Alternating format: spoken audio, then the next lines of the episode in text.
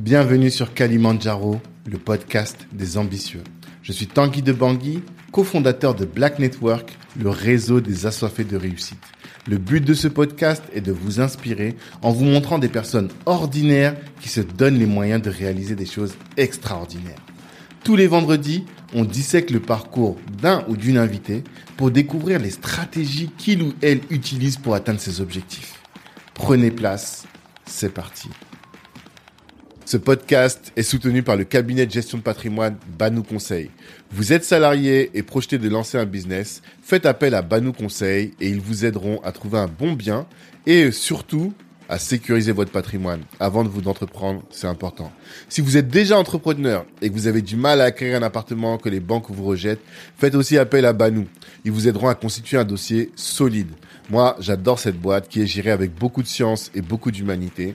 Je vous invite à écouter les épisodes 12 et 13 du podcast et là, vous comprendrez que je vous laisse entre de très bonnes mains.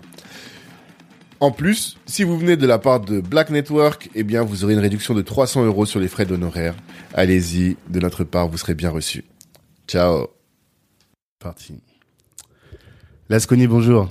Bonjour Tanguy, merci de m'avoir invité. Ben, je t'en prie, pour moi, c'est moi qui suis honoré de te recevoir sur euh, notre podcast, Kalimandjaro, euh, le podcast des ambitieux. Pourquoi je suis honoré? Parce que je vais le dire au micro pour que tout le monde le sache. Euh, ceux qui me connaissent savent que je suis militant. En tout cas, euh, j'ai toujours été connu comme étant un militant. Et euh, ce sont des personnes comme toi qui nous ont formés. Autant sur le podcast, j'ai reçu mon père qui m'a formé dans la plus tendre enfance, qui m'a donné un peu les clés pour devenir un homme. Mais ton enseignement qui a contribué à briser un certain nombre de chaînes mentales, tu vois euh, et de complexes d'infériorité qu'on peut trouver euh, chez les Noirs de la diaspora. Et c'est pour ça que je trouve que euh, il est fondamental que tu puisses ici prendre le micro et nous partager tout ton savoir. Et c'est pour ça que c'est moi qui suis honoré de te recevoir aujourd'hui. En tout cas, je, je ne peux que me féliciter d'y avoir modestement contribué. Vraiment. Et je pense que c'est le cas pour plusieurs autres que je ne citerai pas aujourd'hui. Mais on est nombreux à avoir suivi tes conférences dimanche après dimanche, notamment à, à la librairie Taméry, mais pas que.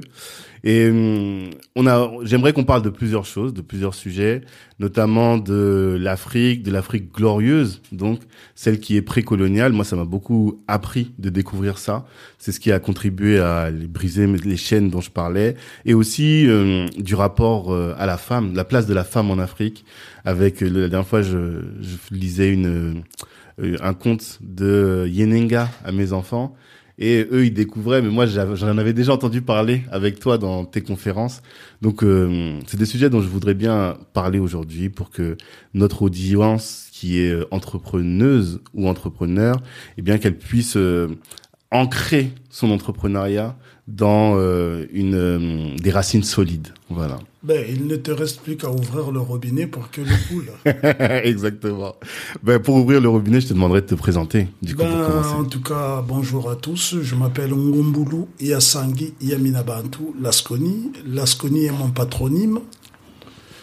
Euh, Ngombulu Yasangi Yaminabantu signifie le lion de la brousse qui dévora les braconniers en langue Congo. Je suis euh, chercheur pluridisciplinaire, c'est-à-dire que je suis d'abord enseignant, historiographe, documentariste, écrivain poète et globe-trotteur.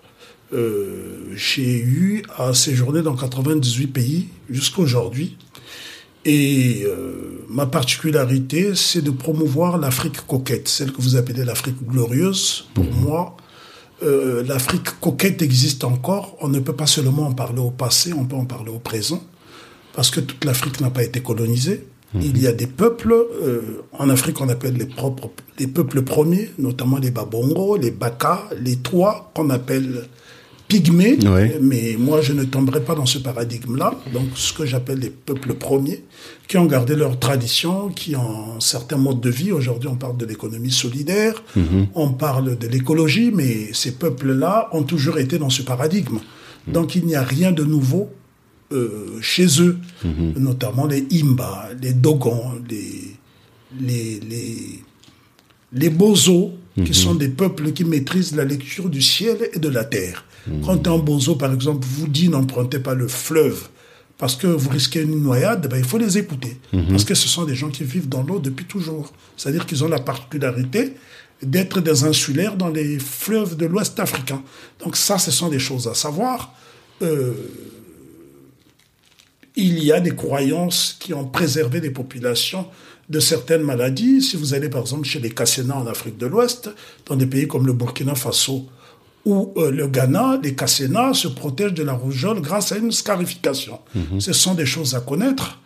Et aussi, dans certaines régions d'Afrique, la constitution d'un État était un puits, un puits d'eau. Donc ce sont des choses-là à découvrir. C'est ce que moi j'ai intitulé l'Afrique coquette. Parce que lorsqu'on parle de l'Afrique précoloniale, c'est comme si la colonisation devait la devient la référence majeure pour parler de notre continent, alors que l'Afrique n'a pas été intégralement été colonisée. Je vous donne un exemple. Lorsque, par exemple, on dit que tel pays est lusophone, anglophone ou francophone, c'est encore une aberration. Et généralement, dans les pays dits francophones, lusophones ou anglophones, voire même germanophones, c'est même pas 20% de la population qui parle la langue coloniale. Donc comment peut-on considérer un pays euh, anglophone, francophone, quand l'ultra majorité de la population parle les langues véhiculaires ou vernaculaires? Voilà un peu euh, le paradigme dans lequel moi je suis. Et j'invite la plupart de nos congénères, euh, pour ne pas dire tous, de l'intégrer. Je ne veux pas imposer un point de vue, mais il est quand même bon qu'on cesse d'être aliéné pour redevenir nous-mêmes. Et l'objectif, c'est de réconcilier l'Africain avec lui-même. Voilà pourquoi j'ai opté pour la pédagogie de l'image. En produisant des images, il y a beaucoup plus d'impact que si j'écrivais, parce que tout le monde ne sait pas euh, lire forcément. Euh, on a des populations qui ne lisent pas forcément les langues euh, coloniales, mais aussi, surtout, j'ai vécu une expérience euh, extraordinaire il y a un peu plus d'un mois. J'ai été invité à Toulouse dans une conférence privée sur les grandes réalisations de l'Afrique. Et à la fin de mon intervention, un frère euh, comorien non-voyant a voulu euh, s'offrir mes DVD. Et donc j'étais tellement embarrassé, parce que j'avais l'impression de voler le frère, puisqu'on ne peut pas acheter un DVD. Quand on est un non-voyant, pourquoi faire on, ne verra, on ne visionnera jamais les images. Exactement. Mais le frère euh, a fini par me dire qu'en fait, euh, fallait pas que je m'inquiète pour lui. En écoutant ma voix, il pouvait se reconstituer, reconstituer le film dans son esprit. Ça m'a tellement bouleversé que je me suis, je m'en suis en voulu de ne pas avoir étudié le et de l'é- et d'écrire en graille parce que souvent, En braille. et, et, euh, en ça. euh, non, c'est le braille, c'est lui braille. C'est pas le braille, c'est le braille. Ok, Oui, d'accord. Louis Braille. C'est lui qui a inventé cette écriture. Ok. J'espère ne pas me tromper, mais je pense que c'est Braille. et, et finalement, je m'en suis un peu voulu. Je me suis dit, mais finalement, nous produisons beaucoup de supports audiovisuels, nous produisons beaucoup de savoir, nous écrivons beaucoup. Moi, personnellement, j'écris quasiment tous les jours sur euh, mon site internet et sur les réseaux sociaux. Mais je me rends compte qu'il y a une partie de, de, de, de, la population mondiale, tout simplement, qui est exclue. Ce frère comorien, euh, ce sont des gens qui font la lecture pour lui, alors que s'il y avait aussi une production, par exemple, euh, la, la bibliographie de Cheikh Anta Diop, s'il y a des gens spécialistes du braille qui pouvaient le traduire, en- ben ça, ça permettrait aux frères non-voyants, par exemple, c'est maintenant, en, en- en ayant été confronté à cette expérience, que je commence à réfléchir autour de cela.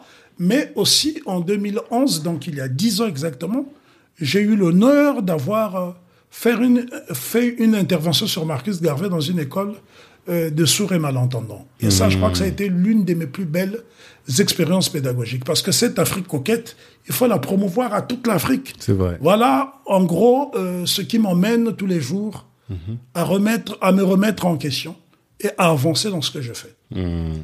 Et d'où est-ce que ça t'est venu, ça? À quel moment tu t'es dit, tiens, moi, mon, mon credo, ça va être cette Afrique et cette Afrique coquette? Alors, je dois être honnête. Euh, comme tout jeune Africain qui est passé par les bancs de l'école, surtout par les- la case église, puisque j'étais euh, catéchumène, euh, j'ai fréquenté les bancs de l'église jusqu'à l'âge de 16 ans, donc il y avait une certaine aliénation. Euh, J'avais un idéal, euh, un certain paradigme. J'étais dans un certain paradigme. Sauf que la chance que j'ai eue, moi, c'est que je suis né d'un couple déséquilibré. Je, je- je m'explique. Mon père était un brillant pédagogue, un lettré au sens propre du terme, donc un universitaire classique. Ma mère était ce qu'on appelle un- une analphabète dans la langue du blanc. Ma mère savait à peine lire et écrire.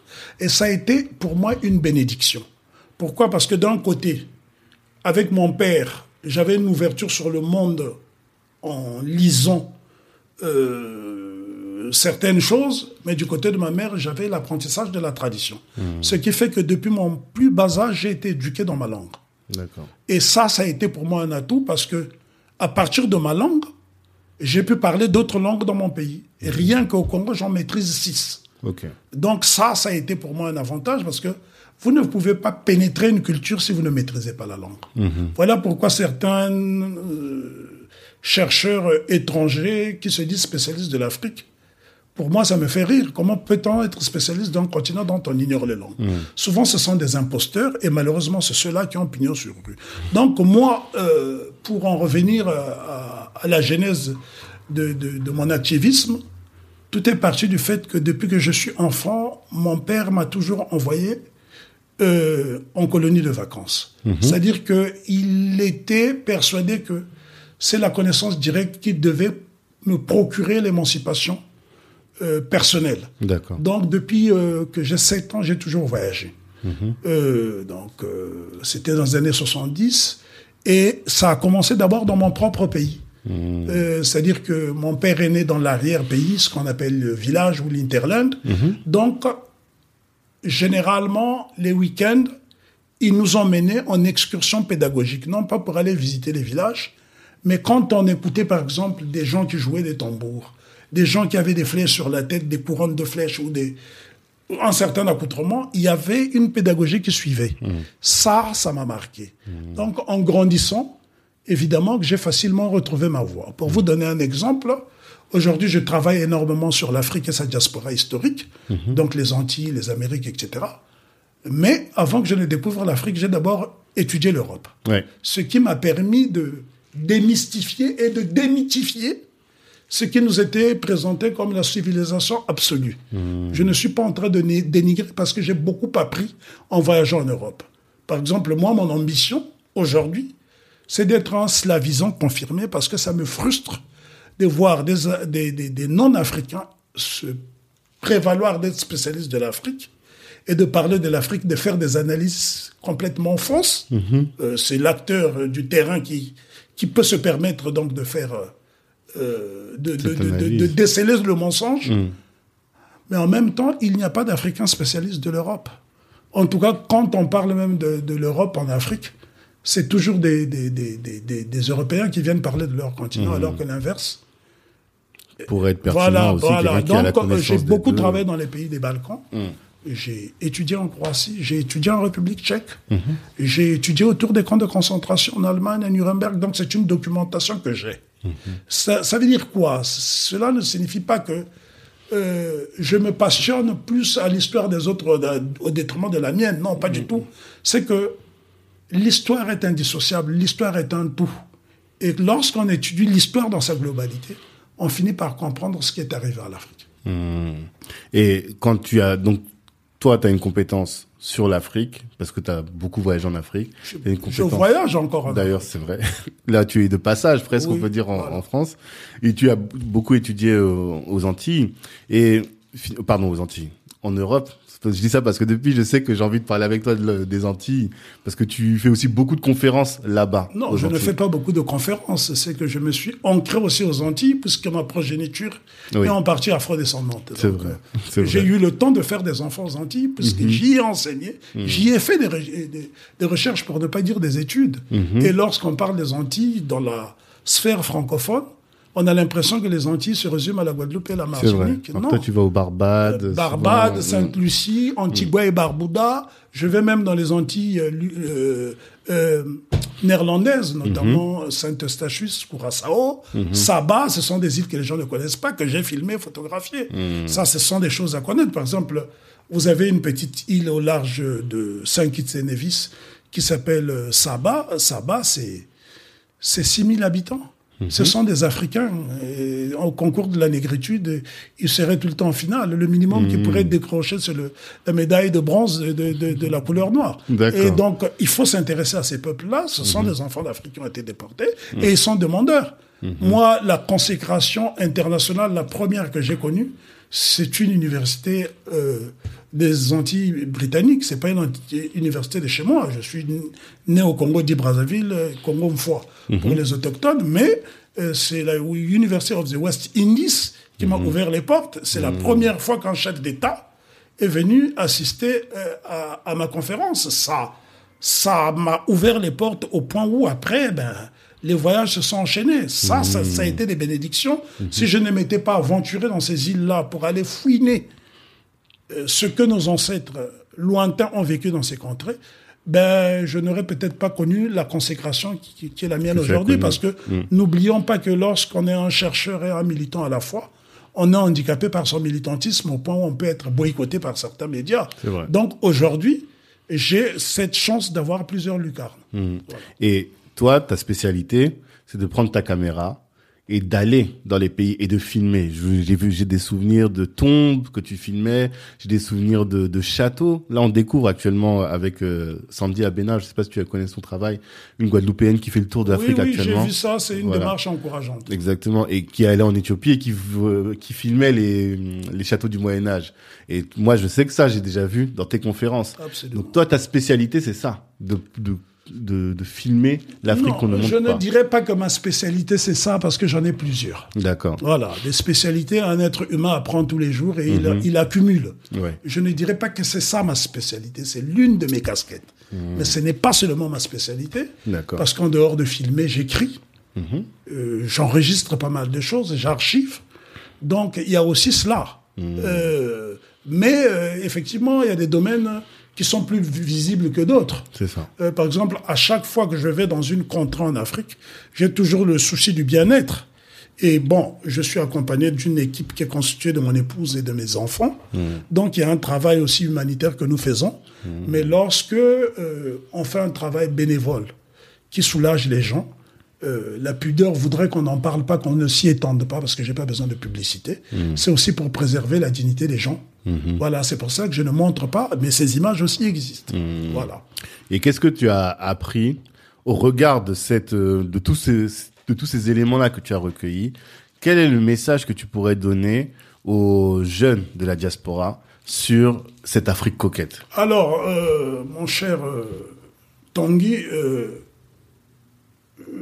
ton ta question est discriminatoire. Pourquoi elle est discriminatoire? Parce que tu ne t'adresses, tu ne voudrais me confiner dans la diaspora, ne m'adresser qu'aux jeunes de la diaspora. Ah, Non, là, je ne peux pas être d'accord. Euh, Pose-moi plutôt la question, je t'aiderai, je t'aiderai à reformuler ta question en me demandant quel serait ton message pour les jeunes afro du monde entier. À ce moment-là, je te répondrai parce que la diaspora elle est insignifiante et encore, euh, euh, il faudra euh, distinguer les diasporas parce que l'Afrique a deux diasporas.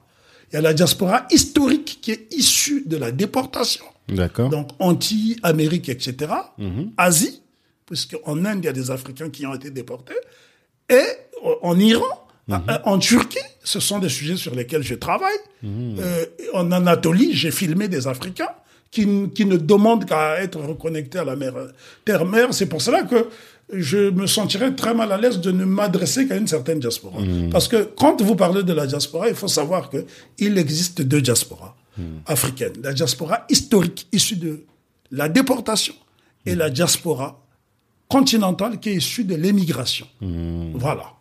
C'est donc ceux qui sont venus volontairement. Donc c'est très important de, de, de, de, de, Oui, faire ce distinguo pour ne pas euh, être euh, dans une sorte de ségrégation involontaire. Oui, Voilà. Donc moi, je m'adresse à tous les afros. D'accord. Voilà. Je dis ça parce que c'est ceux qui nous écoutent en général. Oui, mais la, la toile est universelle, hein, tout C'est le monde la suit, donc il n'y a pas de raison qu'on qu'on s'auto-exclue au risque de susciter des vexations. Voilà, c'est la, c'est comprends. l'expérience de l'aîné qui parle. Donc je voilà, note, je note. voilà. Mais quel message alors tu porterais Alors, le message, c'est de dire que nous devons d'abord nous réconcilier, euh, réconcilier avec nous-mêmes. Mais Mhm. pour se réconcilier avec soi-même, il faut étudier les fondamentaux. Les fondamentaux, c'est ce qu'on appelle les humanités classiques. Connaître l'Afrique coquette, Mhm. parce qu'elle existe encore. L'Afrique est probablement le continent qui détient le plus grand nombre de villes classées au patrimoine mondial de l'humanité. Mhm. Ça, c'est important de le dire. Je ne parle pas seulement des, des- des sites naturels comme les falaises, etc., mais aussi l'architecture. Pour euh, te donner un exemple tout simple, l'université de Florence, en Allemagne, à ne pas confondre avec le Floren- de la ville En de Florence Italie. en Italie. Je parle de Florence en Allemagne. D'accord. L'université de, de- de Florence a un département d'architecture qui a été dirigé par le professeur Wolfgang Lauber, qui a consacré des millions d'euros pour étudier l'architecture bon, euh, Dogon. Et pour vous informer, il existe un centre de recherche en Hollande, dans la ville de Nijmegen, où on a reproduit plus ou moins à l'identique différentes euh, localités africaines, comme les villages Dogon, les villages Baka, les villages Aka. Ça existe. Et des gens qui n'ont pas les moyens, euh, particulièrement des Européens, vont visiter ce musée, ce centre de recherche, qui est l'un des plus prestigieux en Europe. Donc l'Afrique fait recette, en fait. Si euh, un pays comme la Hollande, qui fait partie de l'Union européenne, donc qui est une puissance économique, se permet d'appeler un endroit grand de plusieurs hectares Africa Museum et avec des caméras partout, ça veut dire que tous les trésors qui y sont sont précieux. Euh, vous prenez le British Museum, qui est la plus prestigieuse institution culturelle de Grande-Bretagne. Si vous enlevez l'Africa Room et l'Egypt Room, euh, il y aura plus grand monde. Sans compter d'autres musées comme euh, le Horniman Museum, qui appartenait à John Frederick Or- Horniman, un ancien marchand de thé, qui, lorsqu'il découvre les trésors africains, abandonne le thé pour se lancer dans les œuvres d'art. Et rien que dans le Horniman Museum, il y a plus de 7000 objets, instruments, sculptures, etc. Et c'est de là que l'idée m'est venue de faire un exposé intitulé l'Afrique millénaire. Euh, Millennium Africa. Parce que quand j'ai vu cela, je me suis dit, mais finalement, ce continent qui est présenté comme un continent anhistorique, euh, d'après Hegel, euh, suprémaciste racial allemand, eh ben, c'est un continent qui fait le bonheur des, des muséologues au monde. Et pour vous donner l'exemple, il y a une ville aux Pays-Bas qui s'appelle Arnhem, à ne pas confondre avec Harlem. Euh, J'ai été surpris de voir un collectionneur dans un château qui était spécialiste des, des masques de gants. Et cet homme-là, pour rien au monde, il abandonnerait ses masques pour faire autre chose. C'est bien pour vous dire que l'Afrique fait le bonheur de tous les peuples sauf des Africains. Et pour cela, ben, il faut étudier les fondamentaux. Aller vers... Et nous avons eu des dévanciers qui ont commencé ce travail. Parce que nous, nous sommes que les, les, les, les continuateurs. Je ne sais même pas si on pourrait se, se- se prévaloir d'être des dignes continuateurs, mais on a eu des dévanciers qui ont fait ce travail. Lorsque vous voyez un homme comme John Henry Clark, qui est mort quasiment aveugle parce qu'il a passé son temps à lire et à écrire pour nous édifier, quand vous lisez un homme comme euh, Benjamin Mays, qui les gens ne le connaissent quasiment pas, alors que c'est lui qui est à l'origine de la plus prestigieuse école afro-américaine, la Morehouse College, qui nous a formé les Spike Lee. Et qui nous- le- la première promotion, c'est Martin Luther King Jr. D'accord. Eh ben oui, n'oubliez pas que le discours de l'indépendance de Nkrumah est rédigé par Martin Luther King, qui est un jeune théologien. Ça, ce sont des choses à savoir. Euh, moi, je suis parfois peiné lorsque je vois sur la toile certaines publications qui parlent des héros autorisés. Mais qui est là, qui, qui de tous ces prétentieux a le niveau d'un Martin Luther King? On connaît peu. Parce que là, ce que tu viens de dire, on l'a jamais entendu. Mais oui, il a été formé par l'une des plus brillantes lumières afro-américaines, Benjamin Mays, dont la maison a été classée patrimoine national, monument historique aux États-Unis d'Amérique. Hein, alors que c'est une simple cabane, mais une simple cabane qui attire des milliers et des milliers de visiteurs. Parce que Mays a produit une intelligence, parce qu'il il était, le, il était le premier à chaque fois. Il était lauréat à chaque fois. Alors, un noir qui brille à l'époque de la ségrégation, parce qu'à la base, la Montréal College, c'est quoi? Puisque nous parlons de la diaspora historique, parlons-en. Montréal College, à la base, c'est une école, un séminaire qui est destiné à former des aliénés. Et voilà qu'un homme, le, le- le- le professeur Benjamin Mays, en fait une école d'élite. Karim Abdul-Jabbar, le grand basketteur, est sorti de là. Ok, Morehouse. Ah, mais oui, Ok. College. Et Je ne sais pas du tout. euh, l'équivalent pour les femmes, c'est Spelman et Clark College. Et là encore, il faut citer une ancêtre, brillante ancêtre, euh, Mary McLeod Bethune, qui est considérée comme l'une des plus grandes éducatrices dans l'histoire du monde noir. Donc ça, ce sont des gens qui ne sont pas connus. C'est pour cela qu'on ne s'improvise pas historien. Il faut faire des études, à défaut d'aller à l'école, ben, il faut faire un travail de terrain.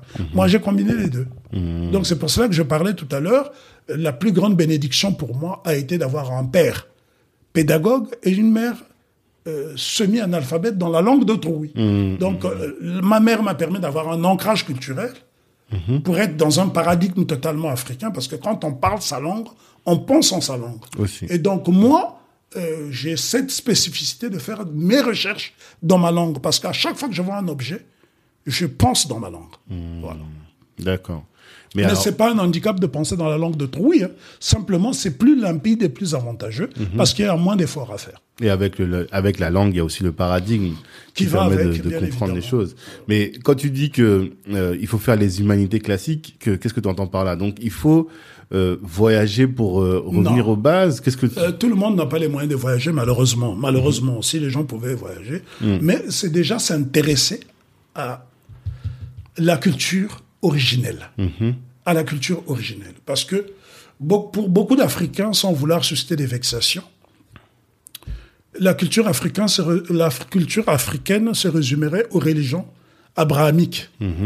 Donc, pour un jeune étudiant, par exemple, qui étudie au Niger, l'islam, c'est la référence culturelle.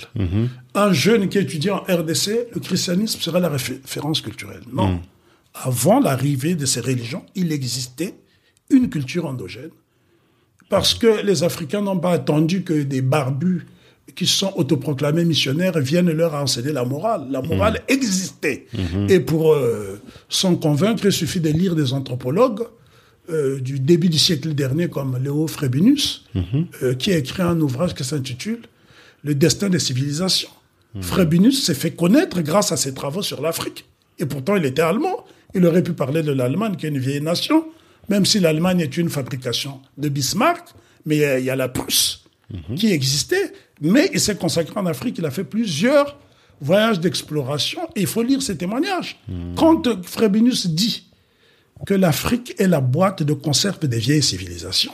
Je n'ai aucune raison d'en douter en tant qu'Africain. C'est un Européen qui le dit, puisque la vérité doit sonner blanche. Ça, c'est quelque chose que tu dis souvent. C'est non, c'est pas moi qui le dis. Je n'ai fait que l'emprunter au professeur Cheikh Anta Diop. D'accord. Mais donc, alors, il faut rechercher. Mais rechercher où? Alors, chez euh, des, des, hum, des historiens comme celui que tu viens, Flobinus. Fro- euh, Léo Frobinus est, un explorateur allemand, un anthropologue qui a fait un travail sur l'Afrique. Mais là, attention, en dehors de lui, il y a des Africains qui ont travaillé sur leur propre continent. Euh, Youssouf Tata Sissé, par son âme, qui nous a quittés il y a moins de dix ans, un des plus grands euh, euh, anthropologues africains dont on ne parle peu. Et moi, j'ai eu la chance de l'avoir filmé. À une époque où je fréquentais une euh, petite librairie qui a fermé malheureusement à 9 ans à Niboué, euh, rue Greneta. Ben, Youssouf Tata Sissé nous a beaucoup édifié, par exemple, sur la confrérie des chasseurs, qui ont été les premiers défenseurs de la première charte des droits de l'homme. Parce que comment est née la, la, la confrérie des chasseurs? C'est ça la question. C'est qu'aujourd'hui, les jeunes parlent de l'initiation parce que c'est devenu un mot un peu sucré, Ouais. ton- qui fait tendance, ça fait beau d'être initié. Mais l'initiation, c'est avant tout un cursus scolaire. Hein, c'est aller à l'école, c'est se former avec des maîtres. Et c'est cela. Donc, euh, quand Youssouf, Youssouf Tata. Cissé écrit La Grande Geste du Mali, écrit euh, euh, La Confrérie des Chasseurs et bien d'autres ouvrages, ben, c'est pour justement renforcer les humanités classiques. La première charte des droits de l'homme a vu le jour en Afrique. La première voit le jour en, mille- en 1222, qu'on appelle euh, le serment du, ch- de- de- de- du chasseur. Mais c- il faut attendre euh, euh, 24 ans plus tard, c'est-à-dire euh, après la bataille de Kirina, qui oppose l'empereur Sundiata Keita euh, à Soumangou Kanté, que euh, naîtra une charte avec 44 articles. Euh, J'ai retenu notamment euh, l'article 7 que j'affectionne particulièrement, qu'on appelle le Konogben Wolo, qui condamne l'oisiveté. Ça veut dire que nos ancêtres ont pondu un article pour interdire aux Africains d'être oisifs. Et c'est ça qui a fait la prospérité du monde, qu'on appelle le mondingue. Voilà autant de choses. Moi, je suis né en Afrique centrale, je suis du Congo, mais je suis à l'aise en vous parlant du monde qui est une région située, euh, une localité, euh, enfin, une partie du, du, continent qui est à l'ouest. Donc c'est bien pour vous montrer qu'on peut, quand on se passionne de son continent, de son histoire, on peut devenir spécialiste de soi-même. Au lieu tout le temps de laisser cette primauté aux autres. Voilà, je n'interdis pas aux autres d'étudier, mais généralement quand ils le font, ils le font, ils, leur version est souvent tendancieuse. Moi j'étais très chagriné de voir un spécialiste euh, français qui parlait justement, il est passé sur TV5 Monde. Donc pendant le journal Afrique de TV5 Monde, je ne sais pas si c'est les, les, les, la direction qui voudrait que, que ce ne soit pas des Africains qui parlent, qui commentent leur actualité. Donc c'était un Français. Et j'en suis sûr qu'un homme qui n'a jamais mis les pieds dans le Tigré. Mm -hmm. Et quand il parlait du Tigré, j'étais malheureux mm. de savoir que euh, l'homme qui se faisait passer pour un spécialiste racontait des bêtises. Mm. Parce que moi, j'ai vécu dans le Tigré. J'ai traversé l'Éthiopie, on va dire à 64 à 65% à peu près. C'est-à-dire que de Addis Abeba jusqu'à Digrat. C'est à 56 km de la frontière érythréenne. Je peux vous donner l'itinéraire, donc ce sont des choses qui sont dans ma tête. Mm. Mais ça, pour aussi pouvoir retenir, il faut passer par la science de la mémoire, qu'on appelle la djelia, une science qu'on étudie au Mali, particulièrement dans le village de Kela. Ce qu'on appelle les griots. Non, ce ne sont pas les griots. Pas les djeli, c'est pas les... les. Ah, Griot, la djelia, le... signifie la maîtrise de la parole. Djeli, c'est le maître de la parole. Exactement. On est maître de la parole, mais on n'est pas maître de la connaissance. Hmm, Voilà. D'accord. ok. Euh, griot, c'est- du dérivé du portugais. hein. oui, c'est ce que je veux dire, c'est que l'appellation. euh, C'est on- l'appellation occidentale, d'où sortir le, dans- du, justement du paradigme colonial. Exactement. Parce qu'en utilisant le mot griot, Mhm. on dévalorise nos historiens qui sont les authentiques gardiens de la mémoire. Hmm. Et pourtant, les djeli, ce sont eux les gardiens de la mémoire. Ben oui, bon, malheureusement, avec la chute des empires, puisque à la base, le djeli, c'est quelqu'un qui vit à la cour de l'em- de de l'empereur ou du roi. C'est, il vit euh, au, euh, au cœur de la monarchie. Donc, à chaque fois qu'il y a des conflits, il y a des problèmes des naissances, c'est lui qui les consigne. Voilà pourquoi, euh, dans- particulièrement dans la région ouest de l'Afrique, la naissance, le baptême, le mariage, l'enterrement, le divorce ne peut pas être fait sans la présence des djeli des deux familles. Et c'est pour cela que ces gens, à partir d'un ngoni, un instrument assez particulier, quand ils jouent le ngoni, ben, tout de suite, ils vous mettent à vous raconter toute une généalogie, c'est extraordinaire. Et ça se transmet de père en fils ou de mère en fille. Pour les hommes, c'est Djeli, pour les femmes, c'est Djeli Mousso. D'accord. Voilà, ça, ce sont des choses que nous devons apprendre. Malheureusement, quand je vois que nos enfants apprennent l'Afrique à travers des dessins animés comme Kirikou, qui sont très tendancieux, euh, parce que qu'est-ce que c'est que Kirikou C'est un enfant noir intelligent, mais nu quand même. Vous comprenez? Et pourtant, en Europe, lorsqu'on vous parle des enfants, les enfants sont toujours habillés. Et pourtant, les nudistes existent ici. Mais ça, justement, c'est deux choses que dont j'avais entendu parler avec toi. Enfin, c'est une chose. C'est euh, quand tu parlais de, du développement dans cette Afrique-là, de cette Afri- Afrique coquette, tu parlais de, de tribus au Congo qui avaient déjà des, des immeubles, euh, enfin des maisons à plusieurs étages. Oui, avait pas déjà ce savoir-là. hein, J'ai jamais employé C'est moi qui employais ce terme. oui, oui, C'est moi qui employais ce terme, Parce qu'il effectivement. faut, il faut bien être précis. Pourquoi Moi, je n'emploie jamais le mot tribu. Pourquoi C'est le paradigme colonial. Et Pourquoi, pourquoi il y aurait des tribus en Afrique et pas en Europe? Ah, Est-ce que les Wallons et les Flamands, qui sont deux tribus qui se détestent, qui, qui au point de paralyser un pays ingouvernable pendant plus de deux ans, pourquoi on ne parle pas de tribus lorsqu'on parle des, des, des, des, des, des, des, des Wallons et des Flamands Mhm. N'oubliez pas que le- euh, Bruxelles, qui est une- la petite capitale de la Belgique, est aussi la capitale de l'Europe, est Mhm. bilingue. Pourquoi utiliser deux langues dans une petite, une petite localité C'est microscopique, la Belgique. Là, on ne parle pas de tribus, et quand il s'agit des grands pays comme le Nigeria, vous avez au moins 40 millions de Yoruba, et vous allez considérer que les Yoruba sont une tribu alors que c'est une nation ah. Ben oui, mon cher frère, c'est là où l'importance d'étudier les fondamentaux. Mais c'est ça qui m'intéresse, moi, justement. Moi, je suis là pour ça. C'est pour ça qu'on t'écoute. Je suis revenu avec plaisir. hein. Je n'ai Exactement. pas boudé le plaisir de venir. Mais, et la, la seconde chose, c'est quand tu parles de la charte du Mandé, La- C'est pas la charte du monde, et là encore, c'est la facilité. Ah. C'est la paresse intellectuelle. C'est la charte du Kuruka Fuga, qui est le lieu où on a adopté la charte. Ok. Et c'est cette charte-là qui comprenait les euh, droits de l'homme. Oui, absolument. C'est la première charte des droits de l'homme au monde. D'ailleurs, même euh, cette charte est citée au mémorial de, de l'esclavage à Nantes, mais on, on a, on, a, on a fait exprès de ne pas mettre la date. Ah. Pour ne pas que cette charte ait l'antériorité sur... Voilà, c'est pour cela qu'il faut redéfinir le paradigme. Il ne s'agit pas de s'opposer, aux opposer. Mhm. les mémoires. Moi, je suis pas du tout dans cette démarche, mais nous devons valoriser ce qui est... C'est aux Africains de valoriser leur patrimoine Exactement. immatériel et matériel. C'est pas aux autres de le faire. Et on m'avait expliqué que une des particularités de cette charte, c'est que elle n'est pas individualiste, mais elle met en avant, c'est la charte des peuples plus que la charte de l'individu.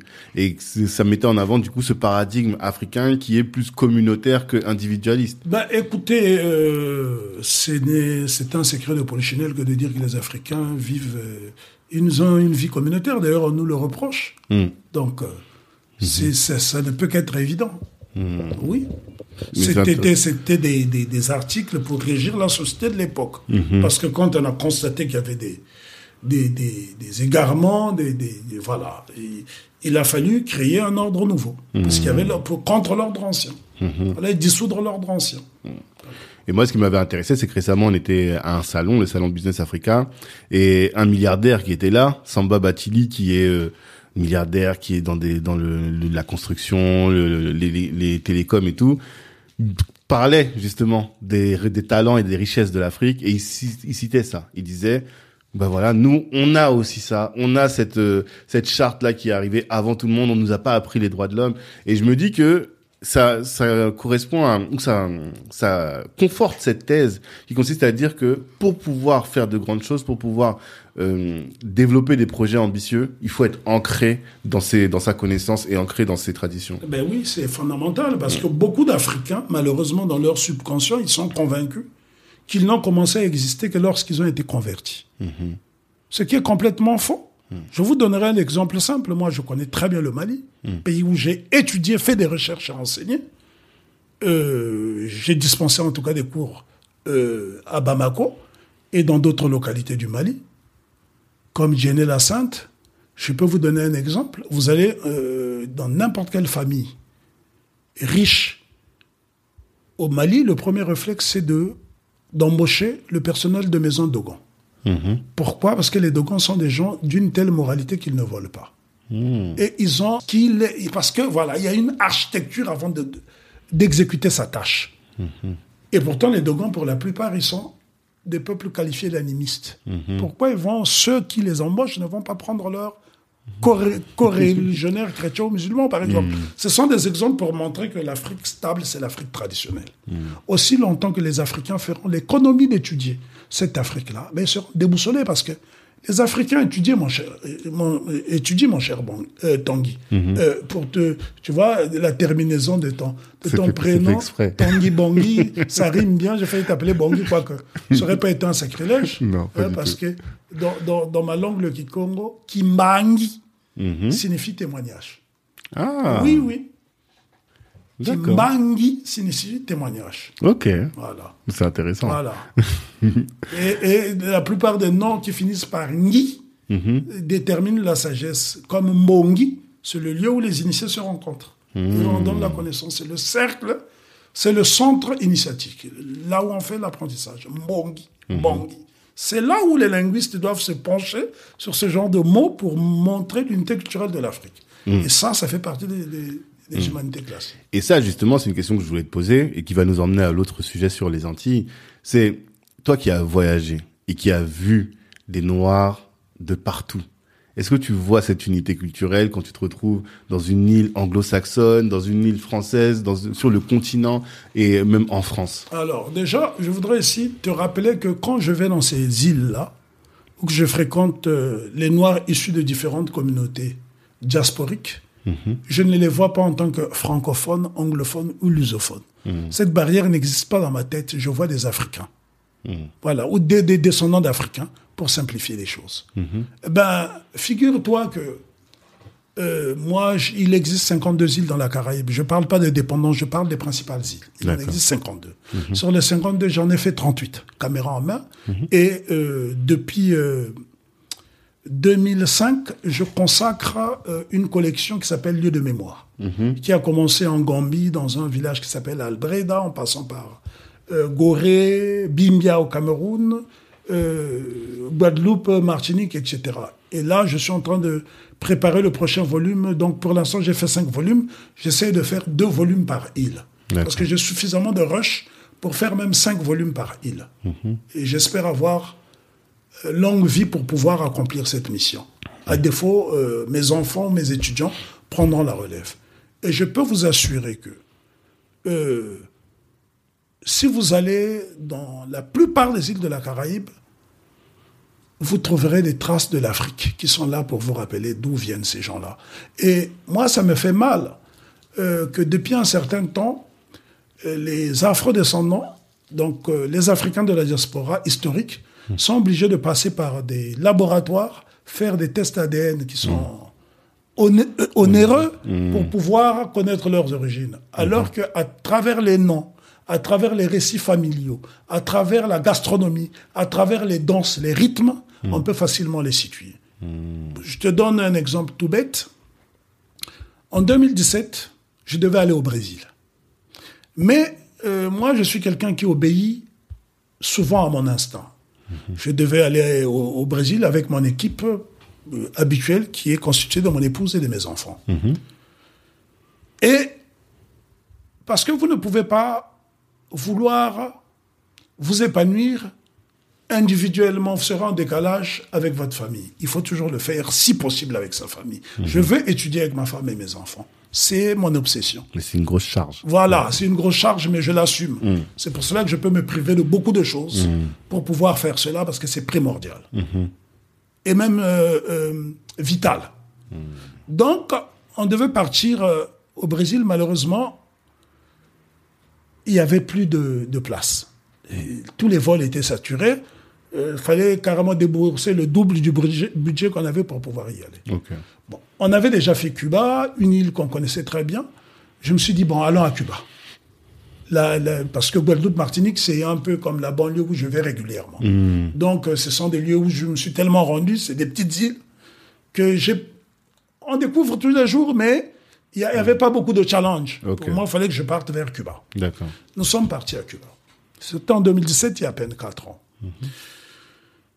Figure-toi que lorsque je suis arrivé, j'habitais dans le quartier du Vedado. Le Vedado, c'est un quartier populaire de la Havane, qui est pas très loin du centre-ville. Et je rencontre des gens qui euh, étaient dans un coin en train de causer, et ils se sont rendus compte que je n'étais pas du pays, donc on a eu, on a échangé. Et j'ai dit que moi, j'étais intéressé par les abacois. Quand j'ai prononcé ce mot, tout le monde s'est tourné vers un homme, c'était le plus foncé, qu'on appelait Nganga. Nganga, dans ma langue, signifie prêtre, improprement appelé féticheur. Nganga, c'est dans plusieurs langues. Chez nous Lingala. aussi. Chez, chez toi, c'est chez moi. Donc, Oui. Sango, c'est le même peuple. Ouais, ça, c'est le paradigme. Donc, du coup, et c'est le nom de mon grand-père maternel. D'accord. Mon grand-père maternel s'appelait Nganga. Ok. Et quand on m'a dit, on se tourne, on se dit comment il s'appelle, il a dit c'est le Nganga. J'ai tout de suite su que c'était un membre de la société secrète des Abaquois. Les Abaquois sont la société secrète la plus puissante des Amériques. Je dis bien, société secrète afro la plus puissante des Amériques. Et en fouillant, j'ai eu quelques informations, mais malheureusement, j'ai été aussi menacé de mort. Oui, devant caméra, parce que ce que je dis a été filmé. Donc, ils m'ont menacé de me trancher la, la gorge. Parce que tu devais pas filmer. Non, c'est pas ça. C'est qu'ils m'ont dit, nous sommes sympas avec toi, tu es notre frère, mais ne cherche pas à en savoir trop. Parce que toi, tu es resté sur le continent, nous, nous avons été déportés. Et il y a des rites qui nous ont permis de survivre jusqu'à aujourd'hui. Donc, nous en sommes jaloux. Que les pour protège. les connaître, il faut faire partie de la société secrète qui est exclusivement masculine. Mais quand j'ai vu leur, euh, quelques ouvrages que, que j'ai pu acquérir à Cuba sur les Abaquois, notamment les, les, les, les, euh, les, ouvrages de euh, dans Ortiz, euh, c'est son prénom qui, qui, qui m'échappe, ça va venir. Mhm. euh, la Ingania de la Raza ou Los Negros Burros. Mhm. Quand j'ai commencé à fouiller dans ces livres-là, j'ai commencé à détecter qui étaient les Abakwa, parce qu'au départ, je pensais que les Abakwa venaient du Nigeria, particulièrement chez les Yoruba, parce que la culture Yoruba est très présente à Cuba. Ouais. Mais en fait, je me suis rendu compte que la culture Yoruba fond est très présente à Cuba, très populaire, surtout dans la Santera, pour la bonne et simple raison, parce que le vaudou est démonstratif. Ce qui n'est pas le cas des cultes, par exemple, le Congo, comme le Lemba ou le Kingunza. Hmm. Qu'on connaît beaucoup. Voilà, qui sont, euh, qui se font en conclave. Donc, et puis finalement, j'ai fait le rapprochement avec le Nonganga jusqu'à ce que je découvre un village à Cuba qui s'appelle Tomakwendayaya, qui signifie en langue Congo fais attention là où tu marches, quoi. Marche bien. Hmm. Et lorsque j'ai commencé à discuter avec les gens, ils m'ont dit, avant que tu discutes avec nous, va dans une localité qui s'appelle Matanzas. Hmm. Eh ben, mon cher frère Bangui, ça a été la claque de ma vie. Hmm. Je dis bien la claque de ma vie parce qu'il y a un mur qui est dédié au Congo. Et c'est ce qui explique que, en 1988, lorsqu'il y a eu la bataille de Quito Carnaval en Angola, les plus grands volontaires venaient de cette région de la Matanzas, d'une région, d'un village qu'on appelle Sidra, où il y a un mur, mmh. où être tombé en Angola est un honneur. C'est comme un panthéon. Et c'est là où le président Nelson Mandela a effectué son premier voyage à l'étranger. Knowledge is power, education is a key. Mmh. Voilà, mon cher frère cette préciosité, le savoir est précieux. Mhm. C'est pour cela que dans l'Égypte pharaonique, le savoir n'était pas vulgarisé, on passait par l'initiation. Mhm. Chez les prêtres, parce que prêtre, c'est pas celui qui fait la messe, celui-là, c'est le curé. Pour être prêtre, il faut avoir la prêtrise, pour, comme pour être maître, il faut avoir la maîtrise. Mhm. Voilà. Donc, euh, euh, l'initiation, il n'est pas mauvais de vulgariser le savoir, mais les Congos disent L'excès d'intelligence peut rendre fou. On a des cas des gens qui ont été internés pour excès d'intelligence. C'est l'exemple du pianiste de jazz Thelonious Monk. Mm. Donc là, c'est un autre chapitre. C'est un autre chapitre. Ce serait intéressant, effectivement, d'aborder la question du, jazz avec toi qui est passionné. On en parlera, on en parlera il y aura d'autres occasions. Dans, dans, dans ce que j'appelle la révolution de la Renaissance de Harlem, qui est la hmm. première révolution culturelle au monde, avant celle de la Chine. Hmm. Là encore, c'est les Africains qui l'ont produite en Amérique, les hmm. Afro. Ce sont des choses que nous devons étudier. Quand vous avez un poète jamaïcain comme Claude Maquis, qui fait partie des plus grands scribes afro-américains, qui écrit un ouvrage qui s'intitule Banana Bottom, où il incite les Afro-américains à se tourner vers l'Afrique pour étudier les traditions africaines, notamment les percussions, c'est là où tu comprends tout le sens. J'ai fait une excursion pédagogique avec mes étudiants l'été 2020.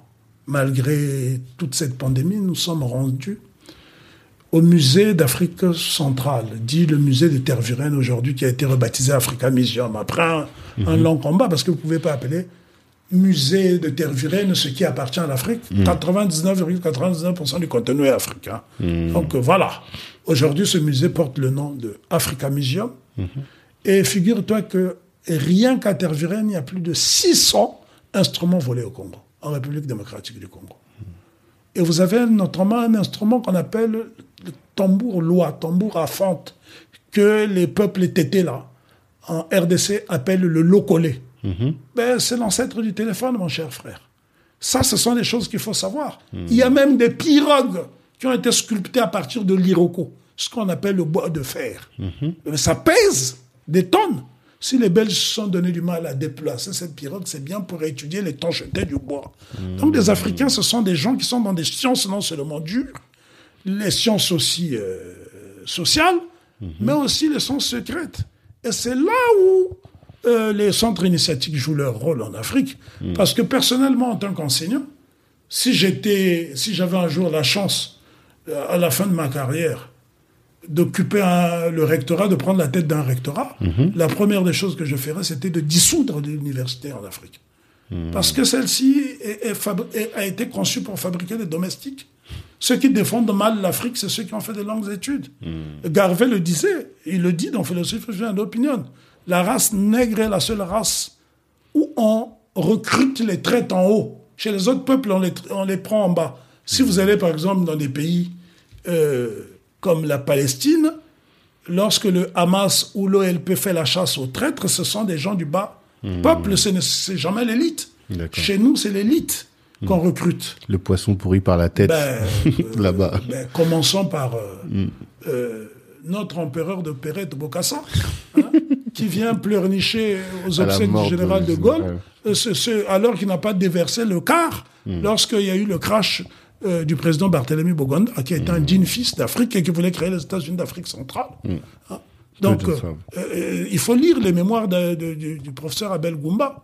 Hein, ça, c'est sont des humanités classiques. Je, je, je profite de, ce, de, de cet entretien pour lancer un appel à l'éditeur, qui est un pasteur centrafricain, qui a édité les, les mémoires d'Abel Goumba, parce qu'on les trouve de moins en moins. Il faudra qu'il pense à, à les rééditer, parce que c'est moi, j'ai fait de mon mieux pour vulgariser euh, ces mémoires-là, parce que on connaît très peu euh, sur ce éminent africain qui pensait que euh, euh, l'idée de, de- de- d'un État fédéral ayant échoué, qui, qui bon, ayant été étouffé euh, Dans l'œuf. dans l'œuf, qu'il fallait déjà créer des États sous-régionaux. Et donc la République centrafricaine, À la base, le- à la c'était- base, c'est en fait ce que ce qu'on appelle Centrafrique aujourd'hui, c'était le Bangui Chari. C'est ça. Euh, la, la- la République centrafricaine, ça devait être le Cameroun, le Gabon, le Tchad, le Congo dit Brazzaville. Toute la EF. Voilà. Donc ça, c'était quelque chose, euh, ça nous aurait évité les problèmes de visa, ça nous aurait évité beaucoup de problèmes comme le tribalisme, etc. Les Séléka, les anti-Balaka n'auraient pas existé, les problèmes des sardinards et des tantinards au Cameroun n'auraient pas existé, et les histoires des nordistes et des sudistes au Congo n'auraient pas existé. Nous, nous sommes dans le paradigme du panafricanisme. Nous passons parfois pour des utopistes, mais l'utopie n'est rien d'autre que un idéal qui n'a pas encore été réalisé. On est d'accord. Voilà. Nos, nos pères ont eu le mérite d'avoir posé des bases. Et c'est à nous de continuer. C'est ça. Et euh, Boganda, effectivement, est assez, assez peu connu pour ça, finalement. Et même son travail est très peu connu. Il y a Pierre Calque qui a fait un gros travail quand même pour recenser son, son histoire et ses, sa pensée, mais malheureusement trop peu connu euh, par euh, même les du, même les, les panafricanistes en France le citent assez peu. Bah, disons que le- les panafricanistes ne se limitent pas qu'en France, parce que je vois que ton rayon, c'est beaucoup la, la diaspora, Mais c'est mon. euh, la French diaspora. Non, il faut aller au-delà. Euh, bon, je me réjouis parce que la, la French diaspora, elle, euh, elle bouge beaucoup. Euh, grâce à l'avènement des, des, des réseaux sociaux, elle est de plus en plus visible. Parce que moi, qui ai grandi en France justement à l'époque, c'était Londres la référence. On était obligé de traverser la Manche Ah. oui, parce qu'à l'époque, il n'y avait pas de, de, de, tunnel sous la Manche. Ouais. On a creusé le tunnel en 1993 avec les grands travaux de François Mitterrand. Euh, C'est à la même époque qu'on a construit euh, euh, la pyramide du Louvre, le Exactement. Futuroscope de Poitiers, etc. C'était les grands travaux en France.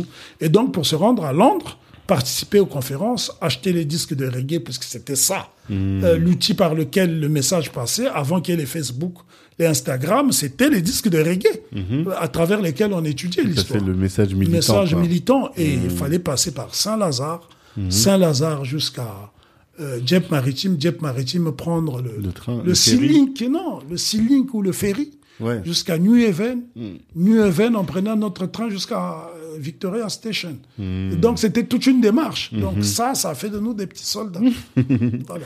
Mais par rapport aux Antilles, euh, un point qu'on n'a pas abordé, j'ai des frères là qui sont en, euh, en Suisse et qui me disent que là, quand ils retournent à Haïti, ils voient que on le, les, le message qui commence à ressortir, c'est plutôt que ils ne viennent pas d'Afrique, mais qui viennent de, de, de, qui sont des Indiens. Mais c'est tout à fait, c'est tout à fait normal, mon cher frère. Quand on a été colonisé, on a été lobotomisé forcément. Mhm. Mais euh, il n'y a pas plus af- africain que Haïti. l'haïtien. Mhm. L'haïtien incarne l'Afrique dans la Caraïbe. Mhm. Je dis bien physiquement, euh, culturellement, quoique spirituellement, il se dispute le leadership avec Cuba.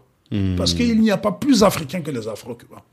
D'ailleurs, dire à un Afro-Cubain qu'il est cubain, c'est comme l'insulte. L'Afro-Cubain se définit toujours comme soy afro-cubano. Il faut lire le poème de Pio Leva, ça, ce sont des grands poètes, ou comme euh, Nicolas Gulen. Le problème est qu'il y a une génération, malheureusement, que j'appelle la génération Facebook, qui boude les livres, qui pense que l'instruction se résume à surfer sur la toile. C'est une très bonne chose. Moi-même, je suis un abonné ardu des réseaux sociaux. Mais non, il faut diversifier ses sources. Il y a aussi des conneries dans les livres, mais l'avantage de diversifier ses sources, c'est qu'on peut tirer sa propre conclusion. Bien sûr. Voilà. Bien sûr. Malheureusement, quand on n'a qu'un seul abreuvoir, ben, s'il est pollué, on s'intoxique. Donc, euh, euh, moi, j'ai enseigné de façon ponctuelle, je dis bien de façon ponctuelle, euh, en Haïti à plusieurs reprises. J'ai été notamment invité euh, au département d'anthropologie de l'Université d'État d'Haïti par mon frère euh, Laurent Stéphane Emmanuel, que je- que j'en profite. Euh, J'en profite pour le saluer ici à l'antenne, qui m'a invité, où j'ai fait tout un cours sur l'Afrique millénium. Les étudiants étaient tellement accrochés qu'ils voulaient découvrir cette mère Afrique. Et D'ailleurs, euh, euh, le 18 novembre, pour fêter l'anniversaire de Vertière, la, première victoire significative des Africains après la chute des empires africains, ben, je sors mon premier film sur Haïti dans le cadre justement de la collection de mémoire. Et donc, euh, vous êtes invité. Euh, quand je dis vous, toi tu es mon petit frère, je te tutoie, mais quand je dis vous, c'est toute ton équipe, parce qu'il y a toute une équipe derrière, il y a toute une machine. Ben, il faut venir couvrir l'événement. Euh, ça se fera à Paris. Je devais, j'avais huit dates en Haïti où je devais justement faire des projections gratuitement dans différentes villes parce que j'ai été beaucoup aidé par les jeunes haïtiens quand j'ai fait mes, mes, mes, mes recherches sur l'histoire euh, glorieuse d'Haïti. Il n'y a que de la gloire en Haïti. Ouais, parce oui, qu'on est passé de sta- statut de- d'esclave à statut de, de maître sur une terre où nous avions été dominés pendant plus, plus de 300 ans. Et ça, c'est un exploit unique dans l'histoire de l'humanité parce que Haïti avait pour vocation de libérer tous les peuples opprimés, pas seulement les peuples noirs, mais tous les peuples opprimés. La preuve, Simon Bolivar est venu chercher de, de l'aide en Haïti. C'est le cas aussi de Miranda. Donc, ce sont là des choses qu'il faut expliquer. Cette tendance qui consiste à dire qu'ils sont euh, originaires, euh, ils ont des, des- du sang indien, on va pas dénier aux gens qui ont vécu sur une terre où il y avait des autochtones qui ont été décimés, de ne pas avoir un pourcentage de sang, euh, Arawak ou Kalinago, etc. Ce n'est pas ça le débat. C'est que quand on voit les, les, Anti- les Antillais de façon globale, que ce soit les Haïtiens, les Martiniquais, les Guadeloupéens, même quand ils ont le degré de métissage le plus élevé, on voit que le patrimoine génétique le plus flagrant est africain. Donc on ne peut pas se fuir. hein. Et j'aime, euh, c'est- c'est c'est- c'est une anecdote comme ça que j'ai sorti un jour à des étudiants à Mayotte, parce que j'ai également été invité à Mayotte pour y enseigner euh, de façon ponctuelle. Euh, Quand je dis de façon ponctuelle, c'est un choix volontaire, parce que je n'aime pas être titularisé, parce que je suis un nomade professionnel. Si je suis titularisé quelque part, mon métier de chercheur est mort, et c'est celui que j'aime le plus. D'accord. C'est un aveu que je fais ici. Euh, publiquement. Moi, je suis quelqu'un qui suis nomade depuis que j'ai 7 ans. Et ce n'est pas à plus de 50 ans que je vais arrêter. Je, ne, je, je deviendrai sédentaire que lorsque j'aurai la mobilité réduite. Mais aussi longtemps que j'aurai des jambes valides, je voyagerai pour non seulement étudier, parce que tous les jours le rêve va à l'école, mais aussi pour enseigner. Et donc, pour en revenir au patrimoine génétique, le patrimoine génétique africain est tellement flagrant. Un jour, j'étais avec un frère martiniquais euh, euh, euh, en Martinique, au Lamentin. Il m'a dit, bon frère Lasconi, je dois te déposer parce que je dois aller à une veillée. J'ai rigolé, j'ai dit, est-ce que les... en France on fait des veillées Il m'a dit, non, tu sais d'où vient ça? Il me dit, non, j'ai dit, ben, ça vient d'Afrique. La notion de veillée, quand quelqu'un meurt, qu'on se mette autour de la famille, etc. Donc voilà des Africains, par exemple, qui s'ignorent. Ouais, Ils ont des Donc- vestiges dans leur. euh, Mais même dans les noms, euh, les Massembo, tout ça. Ça, ce sont des choses à connaître. Vous avez un- une localité au Congo qui s'appelle Masombo Libaki. Il faut là encore, vous avez des gens, par exemple, aux Antilles, aussi bien en Guadeloupe, en Martinique, même en Dominique, qui s'appellent Mabiala. Mabiala signifie celui qui a été intronisé, ça vient de Biala. Hein? Celui qui a été intronisé, quand, par exemple, un prêtre ou un initié passe à l'étape supérieure pour atteindre un grade, spirituellement, on dit Bieri. Ça vient de Biala. Et donc, celui qui porte le nom de Mabiala est une personne intronisée, un initié de haut rang. Mais les gens ayant été coupés de leurs racines, bien évidemment, parce que l'avantage du de l'Africain, du celui qui est sur le continent, quel que soit son degré d'aliénation, il est à côté de la source. À tout le moment, il peut se reconnecter. Ce n'est pas le cas, malheureusement, pour nos frères et sœurs qui ont été déportés. Voilà pourquoi il serait souhaitable qu'il y ait un vol direct. Parce que euh, lorsque nous quittons euh, l'Afrique pour aller aux Antilles ou vice-versa, nous avons l'impression que nous sommes séparés et que la distance est très importante. Oui. En vérité, c'est faux.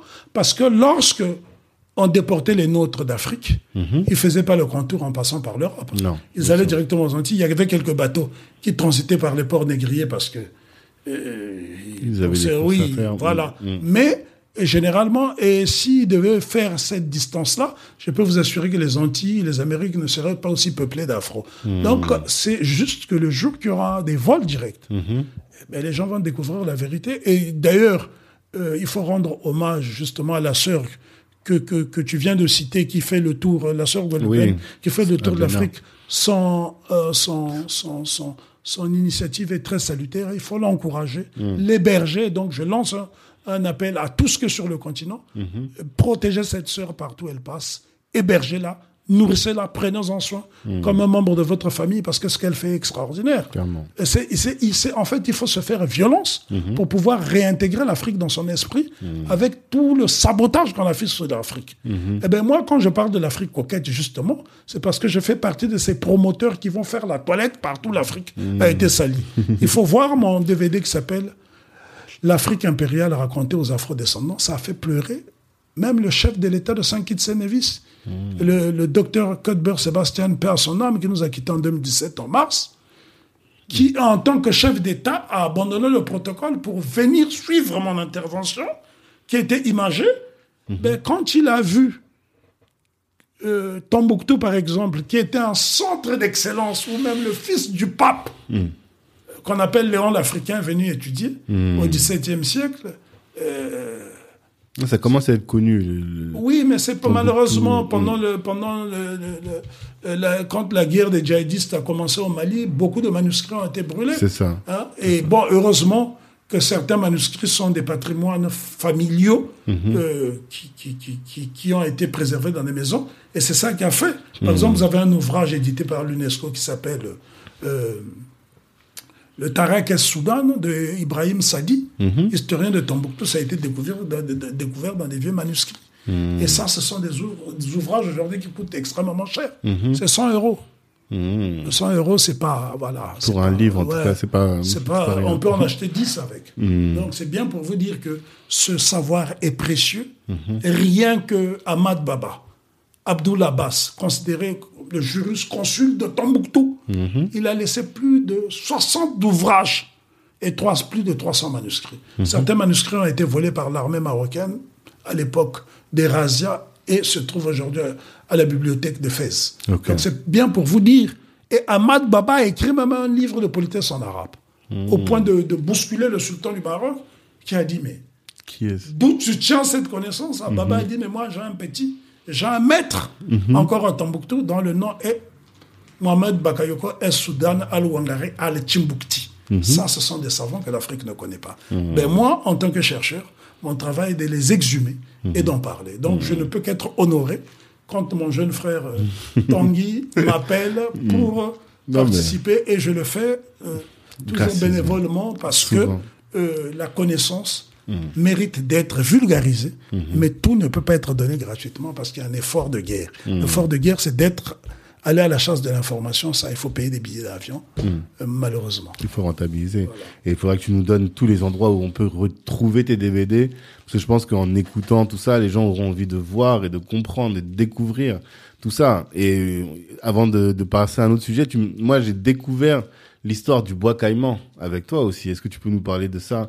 C'est là où j'ai découvert que l'Afrique se révèle et quand l'Afrique est connectée, elle devient forte et elle trouve des ressources pour euh, se re- rebeller. Je ne pouvais pas mieux le dire que toi. Mhm. Euh, ce que tu viens de dire, tu as bien résumé ce qu'est le bois caïman, parce que le bois caïman, c'est quoi?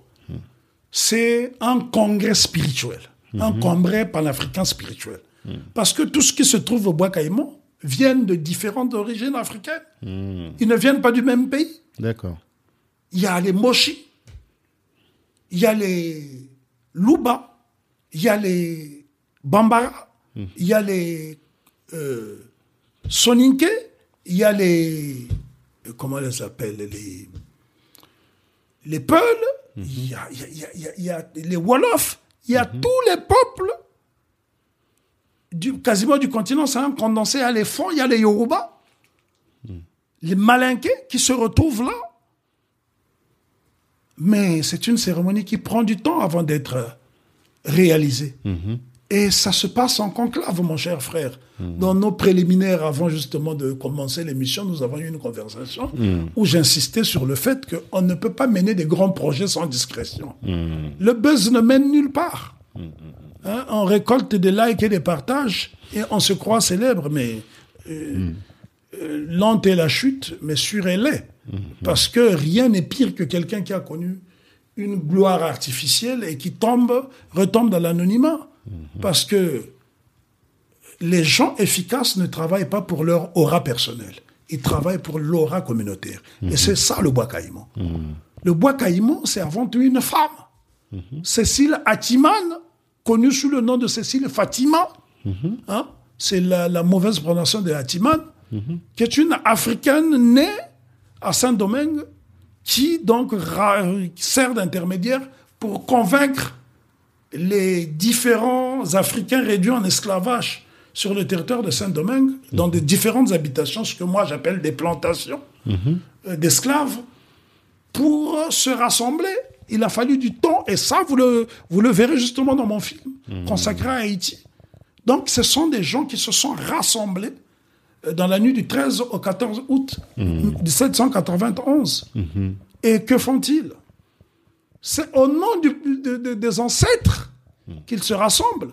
Puisque ce que j'ai, moi, intitulé, ce qu'on appelle en fait euh, la cérémonie du bois caïman, ça ne se résume pas à une simple cérémonie. Moi, je l'ai intitulé le rituel des hostilités. C'est-à-dire que les Africains n'ont jamais autant parlé de leur liberté perdue avec autant de passion. Et pour cela, il faut lire Cyril James, The Black Jacobin, Toussaint l'ouverture and the Santo Domingo Revolution, parce qu'on parle de la révolution de Saint-Domingue. Euh, la révolution haïtienne, la révolution haïtienne n'existe pas, elle n'a jamais eu lieu. C'est la révolution de Saint-Domingue. parce C'est Saint-Domingue qui fait la révolution, oui. Haïti naît le 1er janvier 1804. Donc ce c'est une révolution africaine. Ce sont des Africains déportés. Ouais. Hein? L'un des initiateurs de, ces- de, de- de- de- cette révolution, c'est Makanal, dont le vrai nom est Makanda, hein, qui signifie homme noir. hein. Ça a la même racine que Musikanda, membre de la famille. Donc ça, il faut étudier. Et quelle est la devise qu'il lance? C'est couper tête boulet caille. Ouais. Mais euh, la cérémonie se déroule dans quel, le bois caïman se déroule où? À côté d'une localité qui s'appelle Limbé. Limbé n'est autre qu'une ville du littoral camerounais par lequel les, ré- régions, les, les, les- les Africains capturés dans les régions enclavées partaient, ceux de Centrafrique, ceux du Congo dit Brazzaville, ceux du Gabon, dans le, je parle de, de la, la- partie proche du Cameroun. hein. C'est par là qu'ils passaient. Parce que techniquement, ils ne pouvaient pas aller sur les côtes, ils allaient mourir sur la route. hein. Donc voilà comment euh, la, la cérémonie du bois caïman a lieu. Mais quel est le slogan? C'est couper tête boulet caille. Mais pour couper les têtes, on n'utilise pas une machette ou un couteau? La ville s'appelle Limbé. La- l'inv- L'inversion de Limbé donne Mbeli, qui signifie en lingala couteau. Eh oui, mon cher frère. Ça, si- il n'y a que celui qui maîtrise les langues africaines qui peut faire le rapprochement. Il y a Limbé, qui a un port négrier, qui a à la fois servi aux Portugais, aux, aux Prussiens, donc les Allemands actuels, et, et, et aux, euh, aux Portugais. oui, oui, les Français sont arrivés bien plus tard, donc on ne va pas faire preuve d'anachronisme. Les- les- les- pour une fois, les, Afri- et les Français n'étaient pas impliqués dans le port de, de, De Limbé. de, Limbé. Donc, euh, dans le, le- justement, le port négré, c'est Bimbia. Mais encore Bimbia, c'est le nom global, mais il y a plusieurs hameaux dans Bimbia. Il y a Kamseska, il y a Bonangombe, il y a Bonabile. Donc, nous qui comprenons la langue, on peut donner facilement la traduction de tout cela. D'où l'importance de l'ancrage culturel. Parce que l'université ne vous enseigne pas d'être vous-même. C'est ça. Clairement. Clairement, c'est hyper important et intéressant. Donc, ça, là, on a bien compris euh, le lien entre l'Afrique et les Ah non, le lien est qui très fort, que- même aux États-Unis d'Amérique. Mm. On n'en a pas parlé, mais il y a un peuple qu'on appelle les Goulas, Mhm. qu'une par- qui parle une langue proches des langues africaines et qui ont des rites.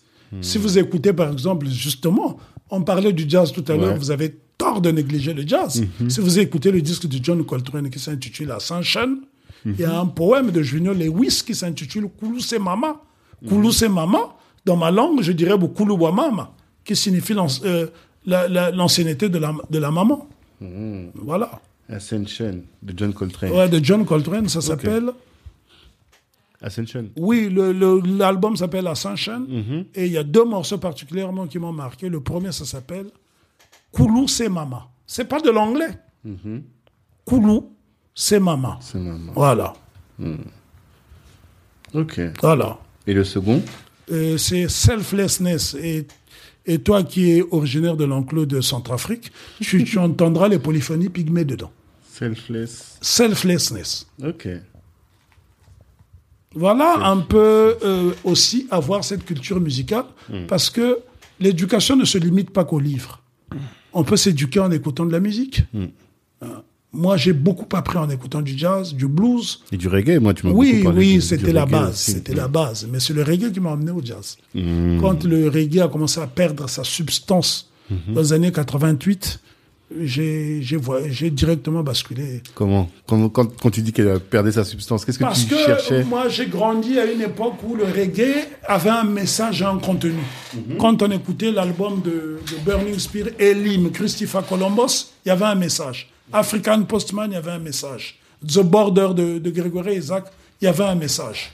Quand on écoutait Dennis Brown, The Promised Land, il y avait un message. Mhm. On écoutait Bob Marley, euh, l'album Confrontation, Buffalo Soldier, il y a un message. Mhm. Redemption Song. Ouais, ouais. Ça, Quand on écoute Kinky Reggae, quand on écoute euh, Slave Driver, Mhm. euh, il y, a, y a chez- Natural Mystic, c'est l'extase. On, on voyage, on est dans le monde des idées. N'oubliez pas que le culte, il y a deux cultes populaires en, en Jamaïque, en dehors du rastafarisme. Mhm. C'est le culte des ancêtres. Il y a le Koumina, dont même l'ancien Premier ministre Michael Manley a intégré, que, que l'ancien Premier ministre Michael Manley a intégré. Le Mhm. Koumina et quel est le, do- euh, quel est le deuxième? Lequel? Je sais pas. Ah ben oui, ça il faut, il faut s'informer. Mhm. Ah Mais c'est ce qu'on oui, fait. C'est pour oui. ça que tu es là. C'est pour nous informer. Oui, parce que euh, les gens, euh, les, les, les, les, Rastaman ne se sont pas réveillés un, un jour comme ça en fumant de l'herbe. Non, c'est parce qu'ils sont inspirés de sociétés secrètes qui existaient. Les marrons de, de, de, de San Antonio et de, et de Land. Vous avez le Pacomania, Ah, tu, qui, est- qui, qui d'origine euh, vaudouisante, et vous avez le Koumina, qui est d'origine Ounzan. D'accord. Voilà, donc là, il y a d'ailleurs un chercheur congolais qui, a fait un- qui vit aux États-Unis, dont j'ai oublié le nom, qui, à l'occasion de, euh, de l'anniversaire de Bob Marley, euh, 75e anniversaire de la naissance de Bob Marley, a fait un, euh, Un travail sur- un bel exposé, bien qu'il y ait des choses à compléter, mais il était sur la bonne voie. D'accord. Sur le Kingunza Oui, mais quand par exemple l'album de Bob Marley qui s'appelle Kaya, vous voyez une feuille sur la couverture, dans nos langues, euh, en lingala comme en kikongo, la feuille se dit Lukaya en kikongo et Likaya en lingala. D'accord. Ça donne Kaya. Et euh, en Jamaïque, celui, celui qui fume, on l'appelle Kayaman. Et vous verrez que lorsque les... bon, je suis pas en train de faire une incitation à la fumette. hein. Je, ne- je rassure les gens que je ne Tu fume ne pas. fumes pas, tu ne manges pas de viande. Ouais, je tu n'ai jamais fumé de ma vie. sain. Mais juste, non, je suis pas du tout ça. Je, je, je zouk, je bois du vin parfois, et même du rhum pour faire des libations. Mais je ne suis pas du tout soin, loin de là. D'accord. Non, non, non, non, j'aime le chocolat particulièrement. Hmm. Je parle du chocolat. hein. Ok. Du vrai chocolat. Ce D'accord. que les Rastas appellent junk food. Hmm. Donc, donc c'est bien pour dire que le lien est là. Euh, Il n'y a que nous autres Africains du continent ou les Afro-descendants qui ont vécu sur le continent qui peuvent faire ces rapprochements-là. C'est pour cela que le professeur Cheikh Anta Diop euh, a fait un travail extraordinaire parce qu'il a donné beaucoup de conférences dans la diaspora historique. Malheureusement, ce n'était pas suffisant. Un seul doigt ne peut pas laver un visage, c'est toute une main. Il aurait fallu qu'il y ait des, car et des, des, des Boeing remplis d'historiens Hmm. euh, affrétés par des gouvernements africains pour aller faire le travail de vulgarisation. Le président Nana Akufo-Addo a lancé un programme Ambition 2019, Back Ouais. to Africa. Il a fait un travail extraordinaire en faisant le tour des, des pays de la diaspora indépendants parce qu'ils ne pouvaient pas se rendre dans les, dans les, les départements d'outre-mer. Ça serait une violation des territoires. Oui, Voilà. il est venu en France et... Euh, oui, il a été invité pour ça, justement, pour contrecarrer ce, ce- ce noble projet, mais en tout cas, ça a donné des résultats. Donc, euh, si beaucoup pouvaient faire comme lui, ça serait formidable. c'est sûr. Voilà. C'est sûr. Donc, euh, les toits des rats, les, les- Qu'est-ce qu'on peut attendre de ces gens-là? Non, on peut attendre quelque chose. Il est jeune, il est mathématicien, il peut toujours faire quelque chose. Ouais, Le but d'un mathématicien, c'est bien de raisonner, non? C'est ça. De faire des stratégies, normalement. Voilà, ben alors, donc voilà, on lance un appel. Et il faut pas avoir peur de les, de les interpeller. Ils sont les premiers magistrats de nos pays. Mhm. Qu'on le veuille ou non, c'est eux qui sont là. Mhm. Mais qu'ils fassent leur travail. Au moins, ils laisseront une trace dans l'histoire. Nana Akufo-Addo ne peut pas être seul à faire le travail. Et lui, il va laisser une trace. Ah, Mais, mais comment il va rentrer Je- J'espère qu'il sortira déjà par la grande porte. Parce que c'est ça le plus grand défi quand on est au pouvoir. On a vu les, les Nyerere sont rentrés dans l'histoire, les Kenneth Kaunda sont rentrés dans l'histoire, parce qu'ils ont libéré non seulement les parcelles de l'Afrique, mais ils ont fait la connexion avec la diaspora. Ça, c'est important. C'est important. Euh, Les Walter Rodney ont pu enseigner l'histoire et la politique, les sciences politiques euh, à l'université de Dar es Salaam parce que cela s'est fait sous l'invitation de l'État tanzanien. Donc, sous le leadership du, du, du Mwalimu Julius Nyerere. Hein, l'a fait aussi. Hein. Quand vous voyez un homme comme euh, Kwame Touré, Ouais, alias Black Gormakon, qui est venu s'installer à Conakry, c'est bien parce qu'il était invité par l'État. Euh, et n'oubliez pas qu'il était consul honoraire de la Guinée euh, au Nigeria.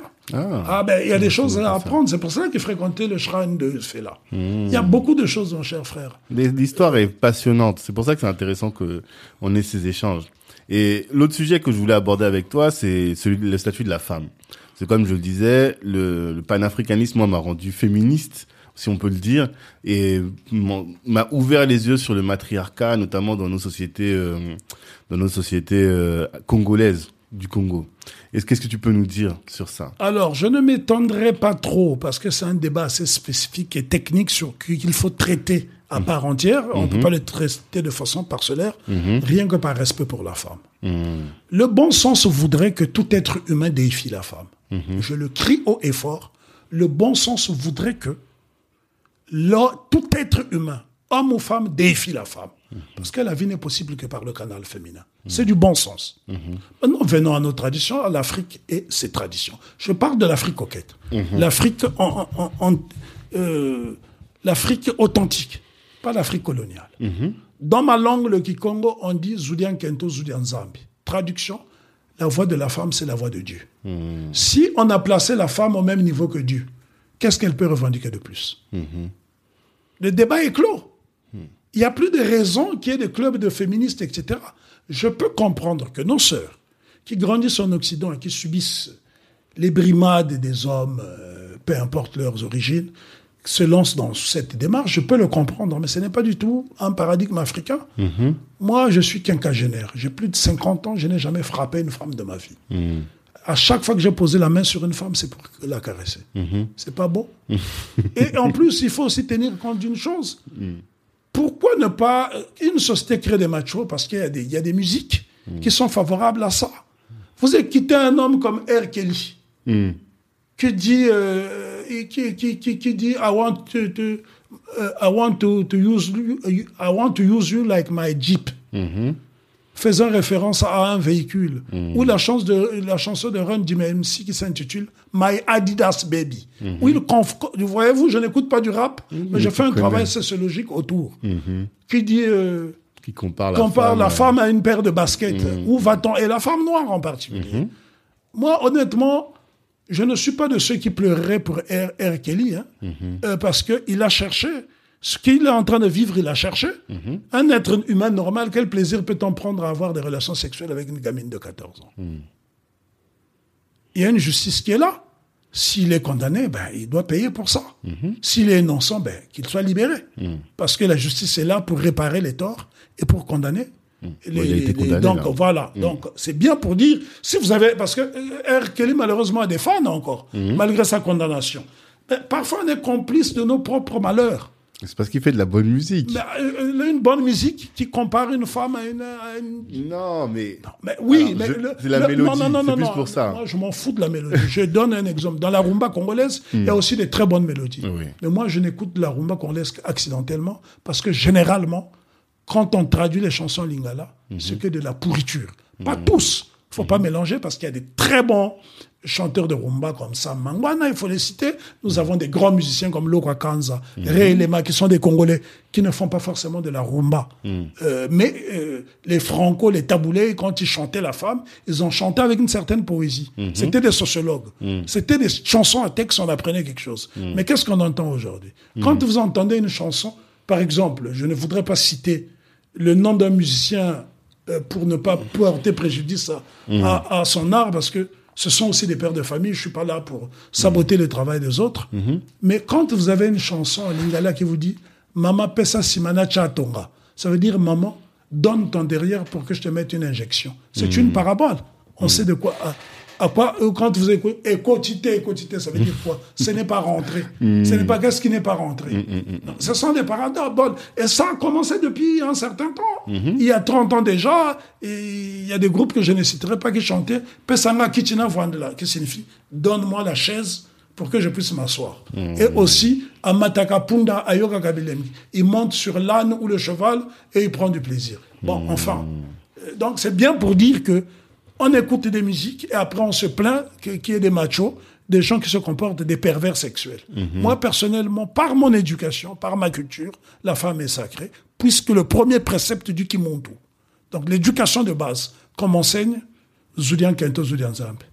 La voix de la femme est la voix de Dieu. En, deuxième précepte, Tatanama Manzambe Antoto, le père et la mère sont les dieux de la terre. Euh, Si on a déifié ses parents, ils sont des modèles et on reproduit le même modèle. Pour te donner un exemple tout simple, moi j'ai un garçon, c'est lui qui fait la vaisselle à la maison parce que mes filles sont des reines. Et elles font pas du tout la vaisselle. Jamais. Ah ouais Jamais. Ah, Ceux qui vont les épouser, ils vont souffrir. Non, c'est pas qu'ils vont souffrir. c'est juste pour donner une leçon à mes filles que si l'homme peut faire la vaisselle, vous aussi vous pouvez la faire. C'est pas leur. Elles peuvent faire la vaisselle.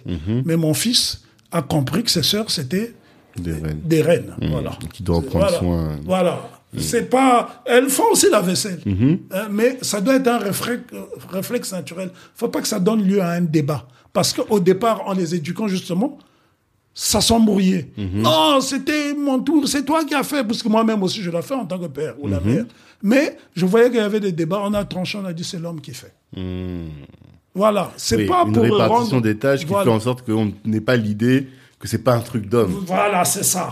C'est ça. C'était. Hmm. juste pour faire passer un message. Et mon gamin, qui est adulte, le fait avec un plaisir. Hmm. Donc c'est bien pour dire que euh, je n'ai pas été éduqué personnellement. En tout cas, je viens d'une région d'Afrique où la femme est déifiée. Hmm. Il y a des déviances aujourd'hui parce que nous sommes plus dans notre paradigme ancestral. Hmm. Moi, je n'ai jamais vu mon père porter la main sur ma mère. Jamais. Il y avait même une pudeur. Et pourtant, ils dormaient dans la même chambre. Mais je n'ai jamais vu mon père aller se laver en même temps que ma, mère. Il y avait une certaine pudeur. Hmm. Voilà. C'est ça aussi l'éducation.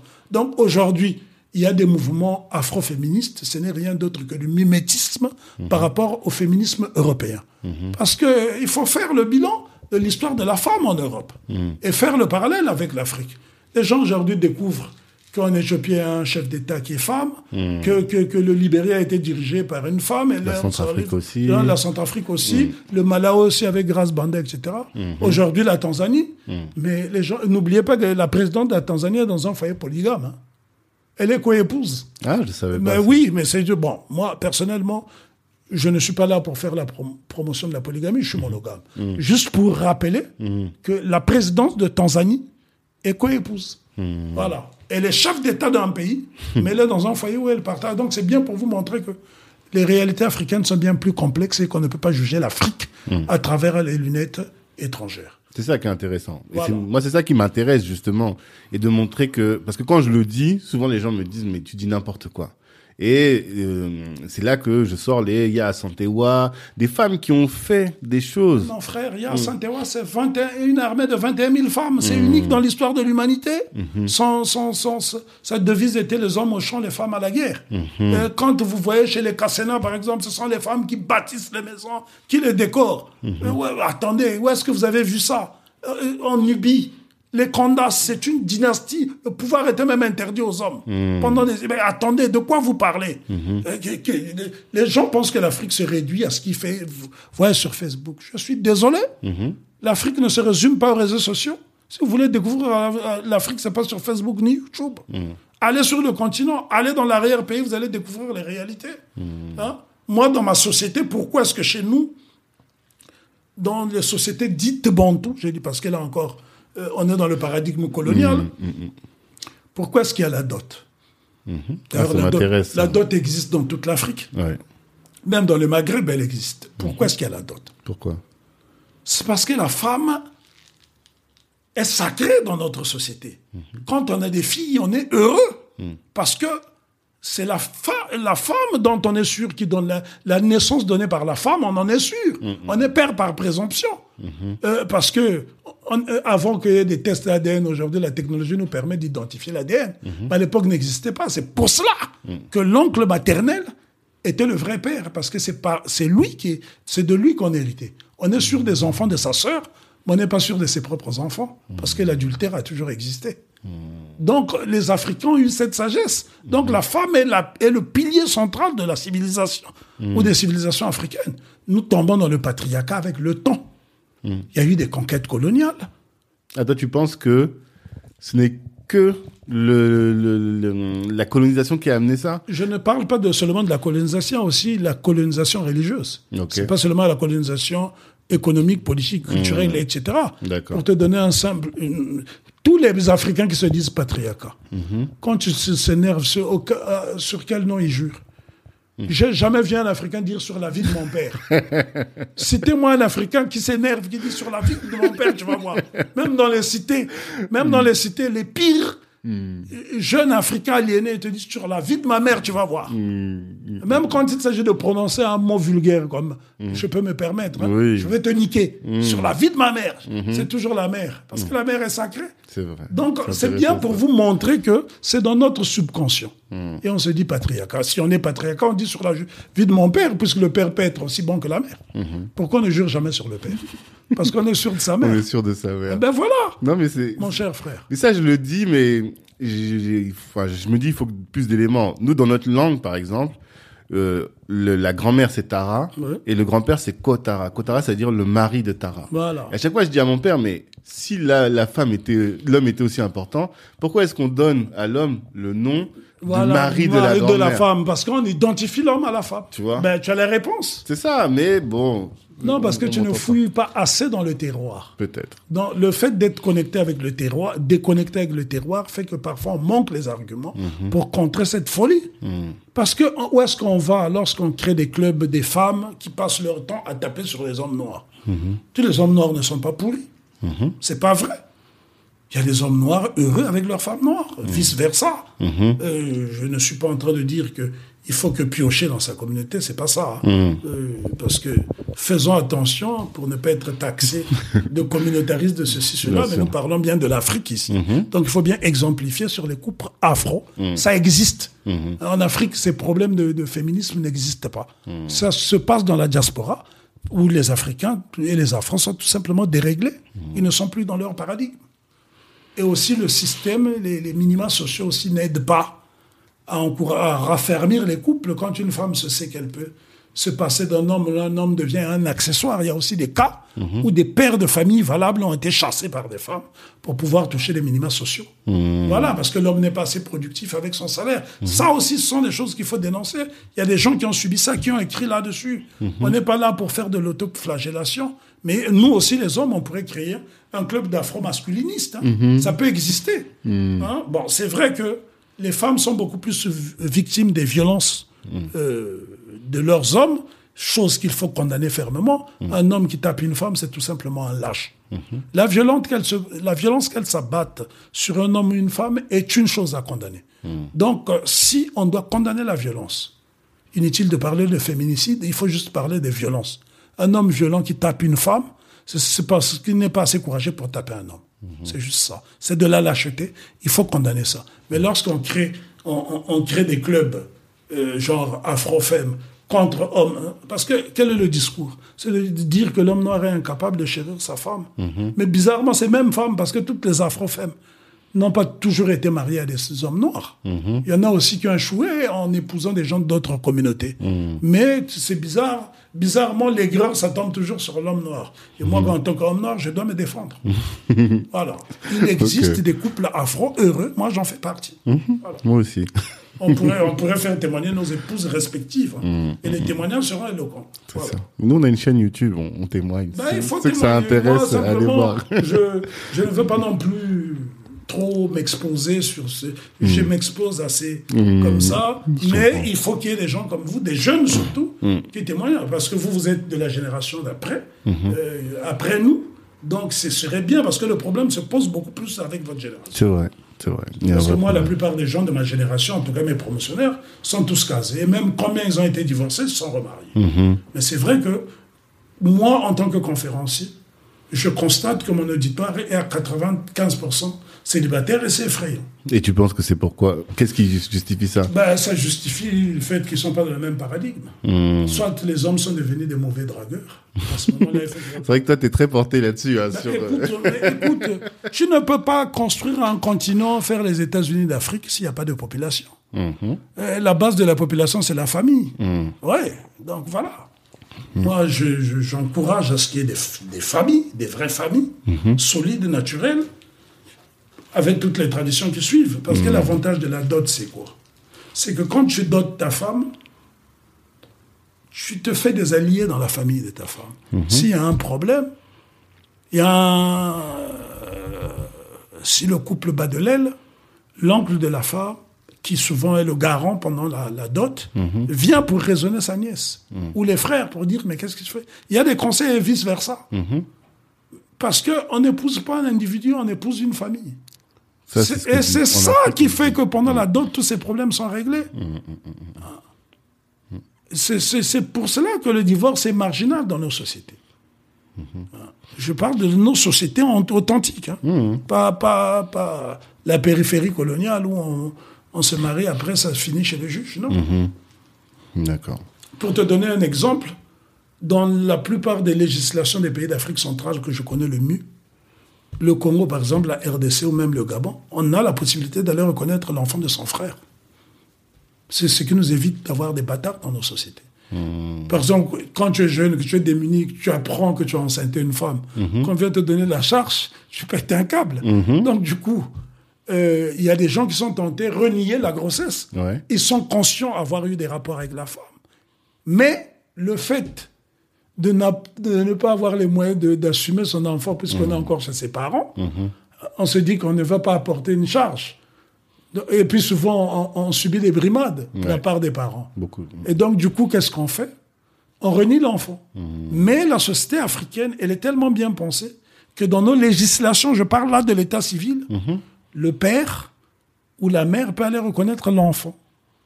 D'un Au frère. nom, oui, au nom de son, de son fils. Moi, je connais des cas où des gens qui ont nié des grossesses ont fini par reconnaître les enfants quand ils ont grandi parce que la ressemblance parfois est tellement flagrante, l'éthique, etc. Mais seulement, attention, l'Afrique aussi s'est sanctionnée. C'est qu'il faut doter l'enfant et la mère Hmm. pour réparer. Même si on n'épouse pas la mère, il faut doter l'enfant. Voilà, c'est une façon de s'amender. Donc ça, ça fait partie des droits coutumiers. Ben, ce sont des choses que j'ai étudiées dans les centres initiatiques. C'est l'une de mes spécialités. Ça s'appelle le droit coutumier. Ok. Voilà. C'est intéressant. aussi. Donc voyez-vous que le juriste que vous êtes, Nous, on est juristes des textes français. Oui, voilà, mais c'est ça aussi cela. C'est pour ça que je disais que moi, je milite pour une refonte du système éducatif. Non, c'est important. En tout cas, une éducation qui est ancrée dans les traditions et qui, qui maîtrise le paradigme local.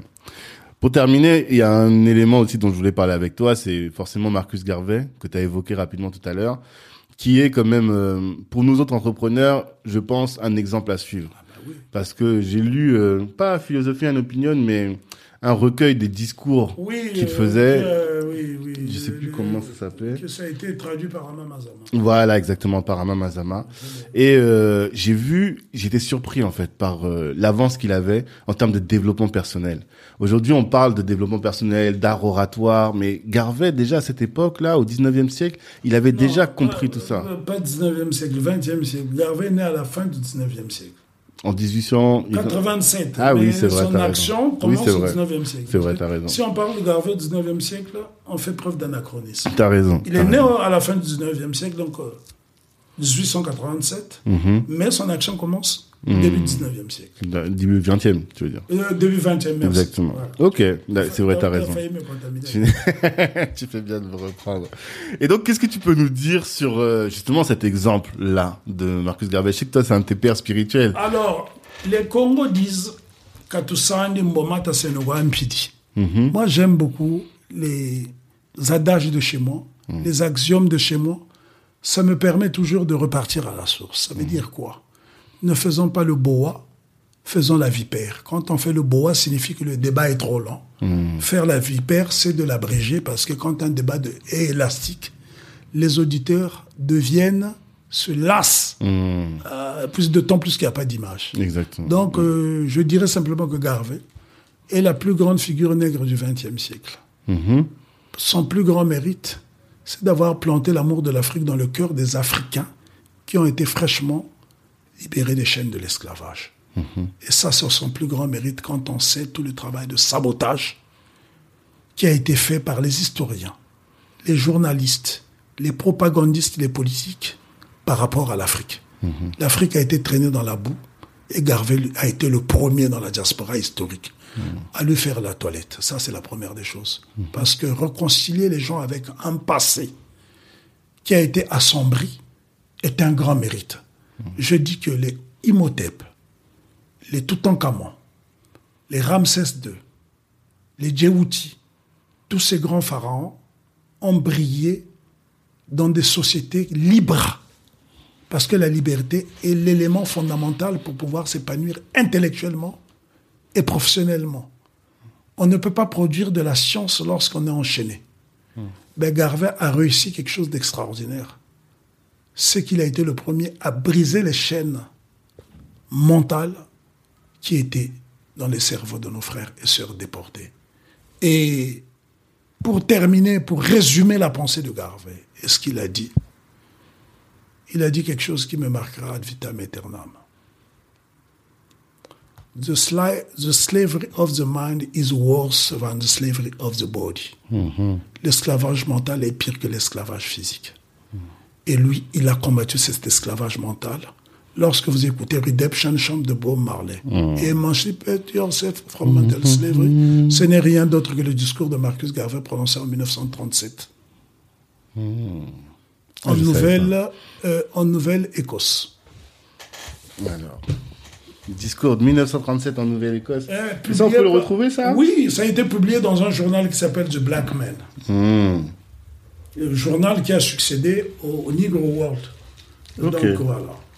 Parce que ça, c'est mon morceau de Bob Marley préféré. Euh, oui, moi je le connais Vraiment. par cœur. Je crois aussi. Émancipez-vous de tout esclavage mental, car Mm. nous sommes les seuls à pouvoir libérer nos esprits. Mm-hmm. Ne craignons pas l'énergie atomique, car aucun d'entre eux ne peut arrêter le temps. Mm. Combien de temps vont-ils continuer à assassiner nos prophètes pendant que nous les regardons sans scier Un jour, nous devons euh, accomplir l'écriture. Mm. We have to fulfill the book.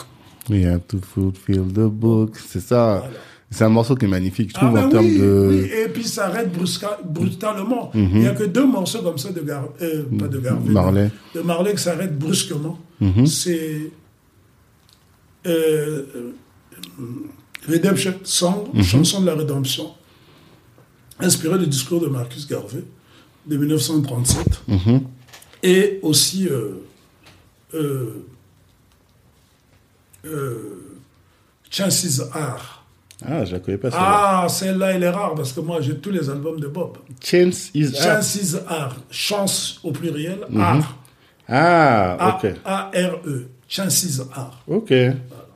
Ça, je la connais pas du tout. Ah ben oui, mon cher frère. Tu tapes sur YouTube, et c'est- Tu en fais, tu en plutôt aussi une médiathèque. Mais c'est pour ça que c'est c'est ça qui est intéressant. Voilà, Garvey, il faut en parler, prendre tout un temps pour en parler. Parce que Hmm. Parce que tu dis que c'est le dernier. euh, le, le, le noir, t'as dit, t'as employé une la formule. plus grande figure noire du XXe siècle. Plus grande figure noire Et du je ne 20e lui siècle. connais aucun successeur pour l'instant. Mhm. Il a lié la théorie à la pratique. Mhm. Garvey a créé un empire. Mais c'est ça, c'est ça. À une époque où Internet n'existait pas, il a rassemblé 11 millions d'adeptes. Mhm. c'est l'équivalent euh, de la population de la Belgique. Mhm.